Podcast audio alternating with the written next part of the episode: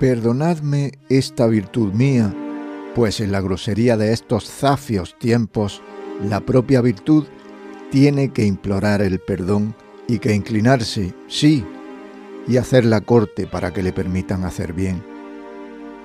William Shakespeare, Hamlet, traducción de Tomás Segovia.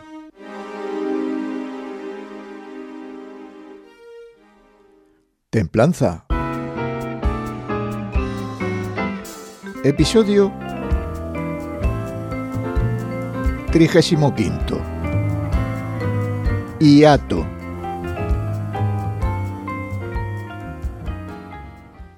Describía Wells en La máquina del tiempo que los humanos del año 800.000 habían evolucionado en dos tipos distintos de seres, los Eloí, físicamente sanos y risueños que vivían en el exterior, y los Morlocks, una especie de monstruos primitivos que habitaban el subsuelo. Advertimos ahora, próximos ya al tercer año de la nueva era, la escisión que también se está produciendo en la actitud que toman nuestros congéneres frente a una realidad colectiva marcada por encima de otros traumas por el alejamiento humano es lo que en sociología se conoce con el oxímoron de atomización social y que parece ser el sustrato adecuado para que medre sin frenos afectivos ni morales el totalitarismo clínico que impera en las naciones golpeadas por el reseteo covidiano. El sendero se bifurca y, aquilatando la veracidad de las informaciones que se presentan ante nosotros, hemos de elegir qué camino tomar. Por un lado está el escogido por quienes han aumentado sus miedos y aprensiones y movidos por ellos se encierran, se aíslan y reniegan en definitiva de su condición humana. Mientras que por otro, discurre el de los que han decidido ir desprendiéndose de sus temores y encuentran sentido en una conexión más profunda con la naturaleza. Han reaccionado con valentía al encajar los asaltos recibidos, no volviendo a creer a aquellos que obraron en menoscabo de su dignidad, atributo sin el cual la vida carece de sentido. Los primeros fantasean con blindarse frente al medio en un ridículo culto a una asepsia tan inviable como letal, mientras nosotros entendemos que la supervivencia es imposible sin la relación simbiótica con los microorganismos que nos constituyen. Mal que les pese a los traficantes de quiméricas inmunidades y de venenos farmacéuticos, las condiciones axénicas son incompatibles con la biología. Existe una imbricación inextricable de virus y bacterias en el desarrollo y la evolución de la vida, de la que, por supuesto, el hombre no es una excepción, y esto es algo más complicado y sutil que la malsana reducción a microorganismos buenos o malos, promocionada por los intereses académicos y corporativos de las industrias cuyo negocio depende tanto del secuestro de la salud individual por parte de facultativos adoctrinados como del acobardamiento civil. Los embaucados son sujetos que, habiéndose declarado defensores de la ciencia, expresan en realidad que gustan de unos investigadores vendidos a la tiranía de las grandes corporaciones, pues los estudios son contundentes sobre temas que desearían ignorar.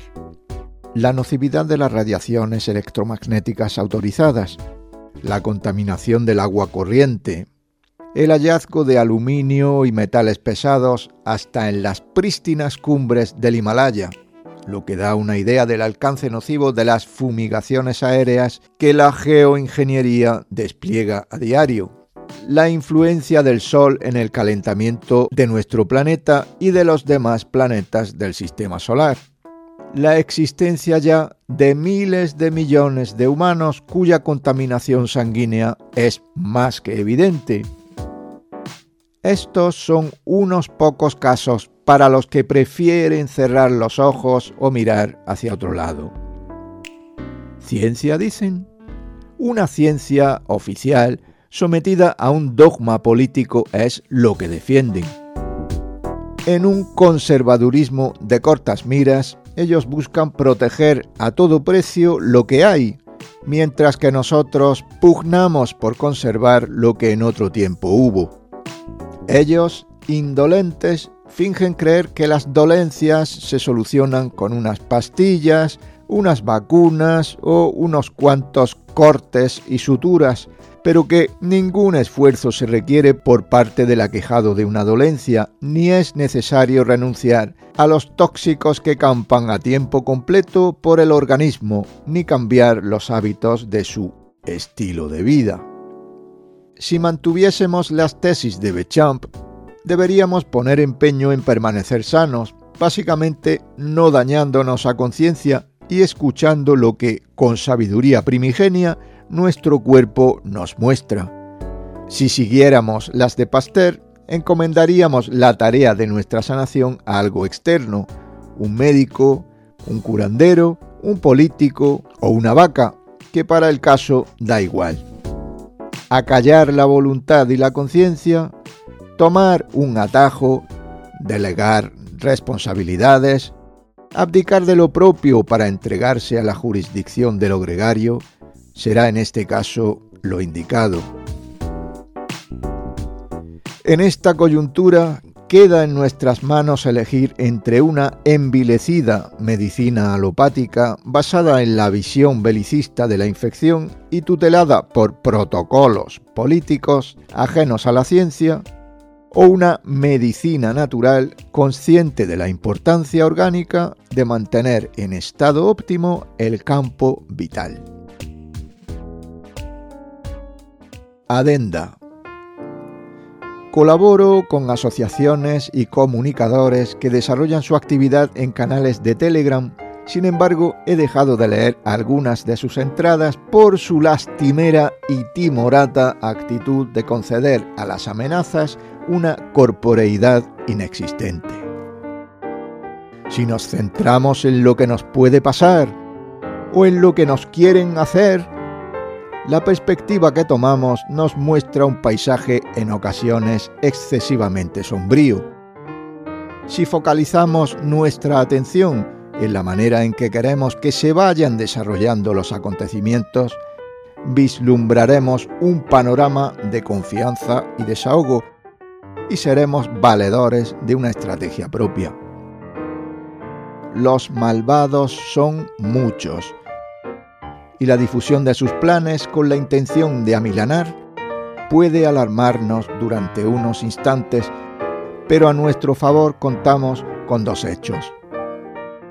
Lo que persiguen se encuentra tan distante de la realidad presente, supone un cambio tan grande respecto a lo que ha sido la humanidad hasta ahora, que tal propósito aparece ante nosotros como irrealizable y por otra parte, sus combatientes estamos determinados a no admitir la derrota, cueste lo que cueste.